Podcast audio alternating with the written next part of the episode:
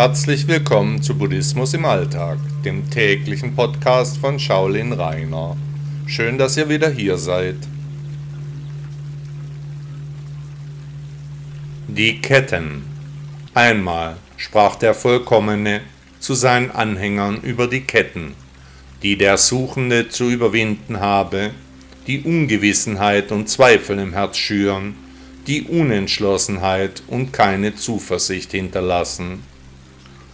Zuerst einmal sind da die schlechten Gefühle gegenüber dem Lehrer, die die erste Kette darstellen.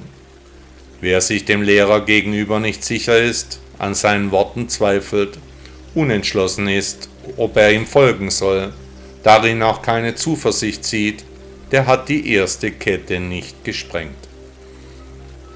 Dann sind da noch diejenigen, die gegenüber der Lehre schwankend sind, die Botschaft nicht hören oder nicht hören wollen, Skepsis im Herzen fühlen, unentschieden gegenüber der Anschauung sind, die auch keine Hoffnung in das Dharma legen, die haben die zweite Kette noch nicht gesprengt.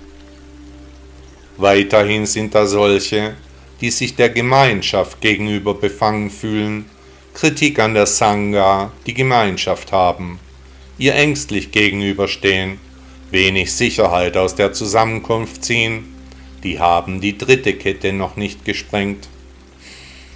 Auch gibt es Suchende, die den Übungen gegenüber beklommen sind, Misstrauen über den Nutzen verspüren, labil und ohne Disziplin sind, keine Chance im Meditieren sehen, die haben die vierte Kette noch nicht gesprengt. Dann gibt es noch die, die dem Leben an sich unwirsch gegenüberstehen, haltlos taumeln, das Misstrauen zur Heiligkeit allen Seins nicht auflösen, instabil und brüchig allem Sein mit Härte begegnen, keinen Lichtpunkt sehen und auch nicht sehen wollen. Die haben die fünfte Kette noch nicht gesprengt.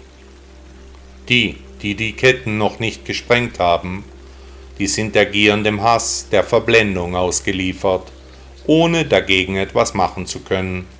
Denn ihr Herz ist in Ketten gelegt, ist ein Gefangener ihrer Vernarrtheit, ihres Durstes nach immer mehr.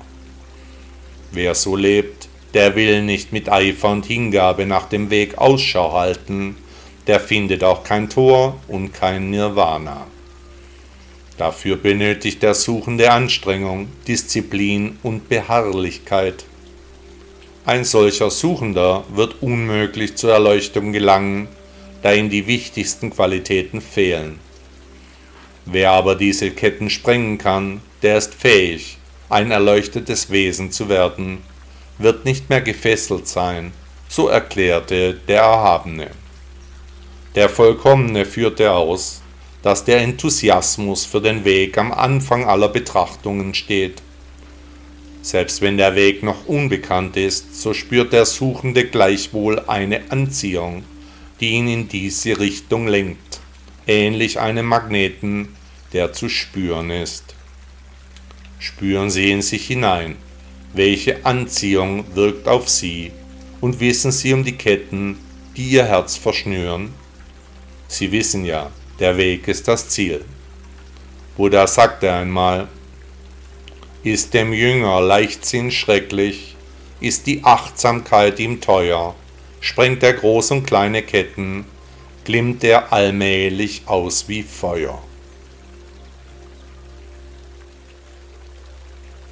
Herzlichen Dank, dass Sie Buddhismus im Alltag gehört haben. Bis morgen.